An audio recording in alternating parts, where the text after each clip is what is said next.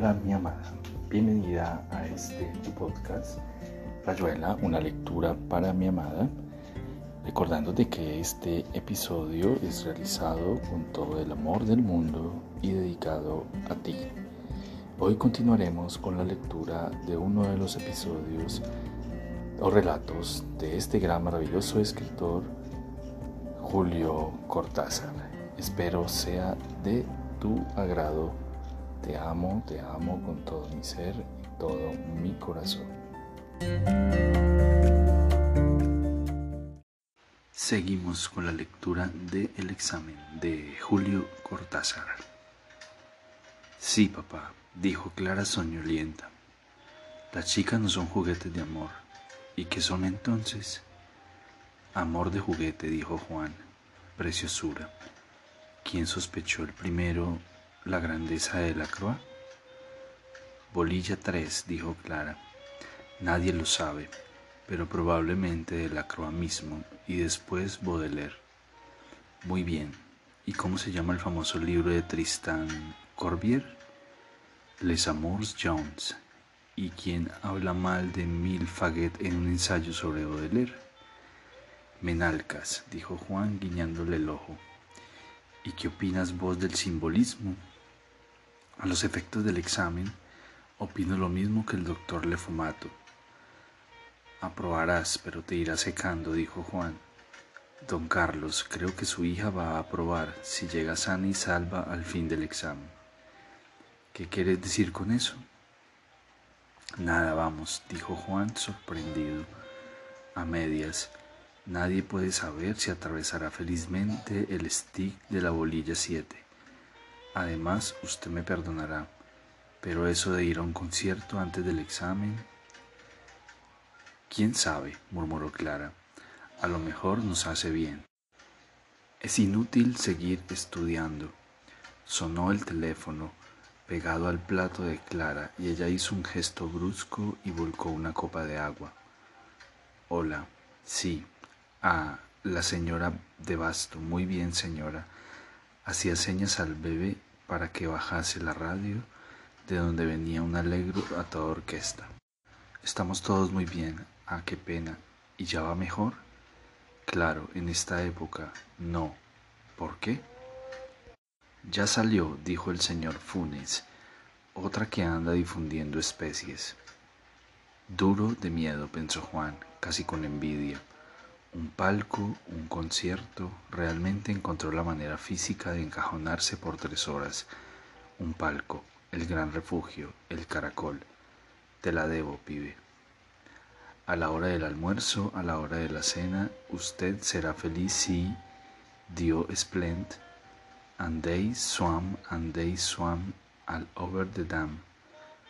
Vado por Hugo del Car. Cejo de seguridad de las Naciones Unidas, reunido en...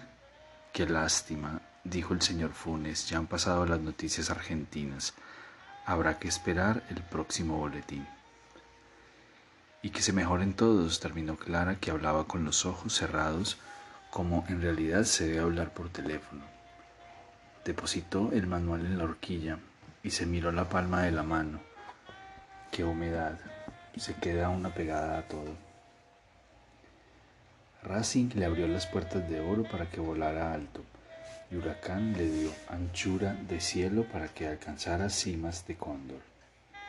Y Usal, sentido perfecto del jugador profesional, se dio todo a la nueva división, y allí lo vemos hoy, magnífico, caprichoso, con sus intervenciones volatineras, inteligente y vigoroso, listo para ponerle maneas a las proyecciones de los ribereños porteños. Corta la radio, bebé, dijo el señor Funes, y venía a comer la mayonesa.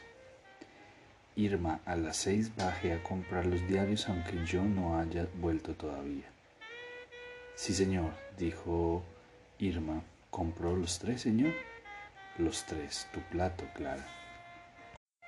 Poco, papá, papá. El palco es para cuatro. Sí, dame tu plato, Juan. ¿Quieres invitar a alguien? Al cronista, dijo Juan. Ya está, lo invitaremos al cronista. Miren, pero la sombra había pasado tan leve y rápida por el mantel que solo vieron el dedo de Juan señalando grotescamente la nada. Bueno, dijo Clara cautelosa, entonces invítalo al cronista. ¿Vos tenías otro candidato? No, no había pensado en nadie, y le pasó el teléfono.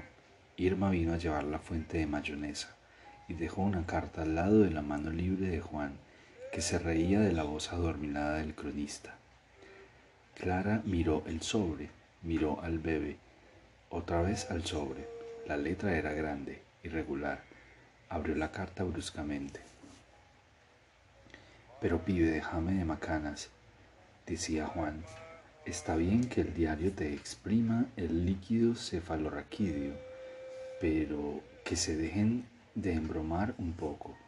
¿Cuándo vas a tener un día de paz? ¿Te parece poco la vagancia infinita de anoche? decía el cronista con una vocecita resfriada. Vení con nosotros, un palco, che, viste mucho. No puedo, y deja de jorobar con el palco, no te veo a vos en eso. ¿Por qué vas? Qué sé yo, dijo Juan, como estamos en capilla es bueno distraerse en algo. Así que no venís. No, en el diario están como locos. Casi me suspendieron porque anoche no los llamé cada hora como parece que me habían ordenado. ¿Y eso? Nada, los hongos, dijo el cronista. Pavaditas que están pasando. Todavía no tienen el análisis de la niebla, pero ya hubo dos comunicados de la policía y una vieja armó un escándalo horrible en Diagonal y Suipacha. De esto hace media hora. Histeria a Valdes, querido. Lo que te has de divertir, murmuró Juan. En fin, comprendo que no vengas. Me alegro, dijo el cronista. Anoche para dormirme me recité un poema tuyo. Chao. Juan colgó riéndose. Sentía la mano de Clara en el bolsillo de su saco, un roce de papel. No la leas ahora, dijo Clara mirando el plato. No, papá, no quiero carbonada. Dale al bebé que está flaco. Juan cerró con la llave. Bajó la tapa del inodoro y después de encender un cigarrillo y acomodarse a gusto se puso a leer la carta. Por la ventana de vidrios esmerilados entraba el resplandor amarillo y violento de los bancos de niebla. Desde una radio de otro piso venía la voz de Toti Dalmonte, gallineando activamente. Pero el señor Funes, en el comedor, volvía a la radio en busca de noticias. ayudado por el bebé, removía el dial de punta a punta. Hubiera querido telefonear a la prensa, ese recurso principal y civilino esa consulta in extremis al trípode, pero le daba vergüenza. Clara pidió permiso por un minuto y se llevó el teléfono al cuarto que había sido de su madre, donde el bebé desplegaba ahora sus pin-up girls. Pensó en Juan leyendo la carta de Abel, porque era seguro que Juan la estaba leyendo en el baño, en el recinto de los secretos del primer cigarrillo, del primer fantasma, al que se abraza gimiendo. Discó el número de Andrés. Sombra de los dioses, dijo la voz de Andrés. Hola. Es bonito. Lo felicito Clara. Está muy bien. ¿Tenés un surtido variado o repetís siempre lo mismo? Es bonito, lo felicito Clara. Está muy bien. ¿Tenés un surtido variado o repetís siempre lo mismo? Es que en realidad me había apretado un dedo al cerrar la puerta, dijo Andrés un poco confuso. ¿Ya que debo tan alto honor? Si pudieras oír, dijo Clara, hay una horraca chillando en la palmera de casa. Deliciosa. El teléfono es para los grandes ruidos, es decir, para la insignificancia. Sí, y ahora soy yo hablándote, dijo Clara, porque todo lo que verdaderamente importa, tengo siempre que decirlo por teléfono pensó mientras del otro lado se hacía un largo silencio. No quise decir eso, dijo por fin Andrés, ni yo creí que me lo decías, pero es cierto, salvo que nosotros no nos hablamos casi nunca. Bueno, nos andamos viendo por todas partes. Sí, es cierto. Ahora que está muy bien que hayas llamado, dijo Andrés, y Clara notó el esfuerzo astuto con que generalizaba, evitando el, el me la atribución vanidosa de la llamada. Tengo que hablarle de esto, pensó, con un raro dolor en las sienes, en la raíz del pelo. A los santos les ha de quemar así el halo. Oyó Andrés que tosía dejando la boca. Hace calor, lo oyó decir. ¿Vos pudiste dormir? Mal, a los altos, dijo Clara con unas raras ganas de llorar, como si él le hubiera dicho algo extraordinario, inefable. ¿Y ustedes? Más o menos. Es el calor. Sí, supongo. Oíme, dijo Clara, imaginándose a Juan con la carta en la mano, en su cara. Papá tiene un palco para un concierto de Jaime no sé cuándo. ¿Quieres venir con nosotros tres? Salimos dentro de diez minutos. El silencio le traía la vacilación manifiesta de Andrés. Sombras de los dioses, dijo Clara, sin ningún deseo de burla, nada más que dándole un apoyo. No se lo puedo decir por teléfono, pensó allá, un minuto en el antepalco. Pero para que sí... Mira, Clarita, te agradezco tanto, dijo Andrés. Está bien, hay que ir sin ganas. Gracias. Creo que no necesito usar rodeos. Sencillamente no me siento como para música. Pero entonces tendría que decírselo ahora, pensó Clara. Oyó al señor Funes que golpeaba en el living con el bastón, llamándolos a la mesa. No sé, me hubiera gustado hablar con vos, dijo. Yo pensaba ir esta noche a la facultad. Ah, entonces, ¿y para qué tenés que ir a la facultad? Le gritó histérica. ¿Te gusta ver colgar a la gente? Perdóname. Sí, ya sé, el calor, dijo Andrés con una rara voz de payaso. Hasta luego, perdóname, hasta luego. Cuando entró Juan, le dijo, lo llamé a Andrés por si quería ir al concierto. Difícil que haya agarrado. Sí, no quiso, lástima. Sí, lástima. Supongo que querías hablarle de esto. Sí, sería bueno que él lo supiera. Vos sabes cómo nos quiere. Tu padre también nos quiere mucho y no le vamos a decir nada. Es distinto, dijo Clara sin mirarlo. Al fin y al cabo no es para tanto. ¿Cómo no hacer caso? No vamos a denunciarlo ni nada por el estilo. Juan se sentó al borde de la cama del bebé. El bastón del señor Funes venía por el zaguán. Entró furioso en la pieza. Dos golpes. Otro. Molière. O poco menos. ¿Qué diablos hacen aquí? Teléfono, dijo Clara y lo señaló como si fuera un bicho. Volvamos al comedor, dijo el señor Funes. No me van a comer el postre. Pero si no hay tanto apuro, papá. Es la una y media, dijo él. Cuanto antes salgamos, mejor. Y bueno, irían al concierto, pero era esperar fumando o dando vueltas. Al pasar ante el espejo, Juan se vio la cara mojada de sudor. A la altura de la ventana un chico repetía, ya vas a ver, vas a ver, vas a ver, vas. Clara terminaba su postre y el bebé recortaba una figura de Life. En el plato de Juan el queso se extendía como una goma amarilla. Doble crema, le dijo al bebé. Muy bien, muy bueno para los examinandos. Y eso que viene de la heladera, dijo el señor Funes. ¿Estás contento con la heladera? preguntó Clara distraída comiendo. Ah, perfecta. Nueve pies cúbicos, maravilloso. Algo grande, dijo el bebé. Dan ganas de meterse adentro. Vuelta a Egipto, dijo Clara. Juan oía lejanamente. Trajeron a mayonesa y comió un poco, pero el recuerdo de una referencia del cronista lo preocupaba. Algo sobre hongos. Pobre cronista. Las de seis Pies cúbicos no valen nada, le decía el padre al hijo. Muy chicas, dijo el bebé. Pones un repollo y una zanahoria y ya no te cabe más. Además, esta tiene frío seco. Clara comía la mayonesa, entornando los ojos y apoyándose la frente en una mano. Los del cuatro tienen una aquerosene asquerosa. Una porquería. No me, vas a decir que con querosene se puede producir frío. Suspirando, Juan levantó, se levantó para sentarse más lejos, en el sofá que había sido el preferido de su, de su suegra. Se puso a escribir, tristemente olvidado de Abelito, del examen. Después le pasó el papel a Clara que había venido a sentarse con él. Clara vio que los versos estaban escritos sobre el sobre de la carta, despegado y extendido como una cruz. En un extremo Juan había dibujado torpemente una heladera. Entronización leyó carta en voz alta. Aquí está, ya la trajeron, contempladla. Oh nieve azucarada, oh tabernáculo. El día era propicio y mamá fue por flores y las hermanas suspiraban fallecidas.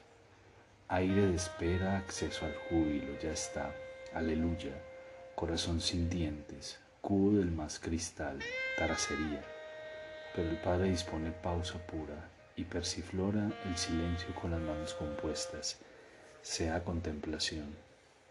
Estábamos, osábamos, apenas. Aquí está, ya la trajeron, nieve tabernáculo Mientras nos acompaña viviremos, mientras ella lo quiera viviremos. Osana, Westinghouse, Osana, Osana. Vos sos loco, dijo el bebé. Al final no se entiende nada, como siempre, dijo el señor Funes. ¿No comen carbonada? Llamó a Irma para que trajera cubiertos bien secos. E Irma dijo que era la humedad del día Tomaba algo muy a pecho las observaciones. Agradeció al bebé que la defendía con gracia y secó vigorosamente un plato playo para que el señor Funes se sirviera carbonada. Es cruel, murmuró Clara apoyándose en Juan. Todo lo que escribís ahora me parece tan cruel. Es preciso, razones de la cólera. Pobres de nosotros, dijo Clara, como dormida, todo lo que nos falta andar y tan cansados.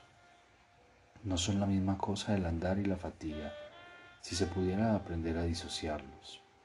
En voz muy baja y como rabiaba el señor Funes, agregó, necesito una poesía de denuncia, ¿sabes? No una idiotez socialoide, como un curso por correspondencia. Que no, ¿qué me importan los hechos? Lo que denuncio es el antecedente del hecho. Esto que somos vos y yo y el resto. ¿Crees posible una poesía en esta materia tan corroída y tan rabiosa? Escucha el boletín y en un intervalo yo te telefoneo desde el teatro. Sí, papá, no sé, dijo Clara. Es tan raro que la poesía pueda no ser hija de la luz, pero puede serlo, querida murmuró Juan. Ella misma sube a su verdadera patria. Ella sabe en qué regiones el canto no es posible y libra la batalla para liberarse. Sobre todo, estate atento a cualquier cosa, no hay nada peor que el pánico. Veré, pero si viejo, no sé, quisiera llorar toda una noche, despertarme después a mi verdad. Estoy rondando la casa y duermo en los caminos. Yo soy un pedacito de la verdad, dijo Clara, que bobamente suena. ¿Verdad? El radioteatro ha liquidado la ternura. Mis llaves. Irma, las llaves del Señor. De frente. Marche. Murmuró Juan, levantándose. Vamos, vieja, ¿cómo te sentís? Horrida. Daré un buen examen. Creo que voy a tener fosforescencia. Hegel, amigo de Copérnico. Dale, reíte de mí, reíte. Pero Juan se reía. Ahora es la cosa, pensó. La calle, estas horas que faltan. Qué idiota amanecerla así. Un anónimo, el muy cretino, con esa letra de vaca que le conocemos de toda la vida. Y casi sentía lástima de Abelito pero tendría que hacer algo de todos modos, frenar ese avance hacia ellos. Primero la cara, tan blanca bajo el chambergo azul, y después su letra, la primera acción directa. Ya no era bastante no hacerle caso. Demos el examen, pensó Juan, sacudiéndose como un perro mojado, y después lo iría a buscar. Como toda planificación, esto lo contento. Esto lo puso contento le ordenó las ideas. How to Stop Worrying and Start Living, variante en pesos, en teléfono.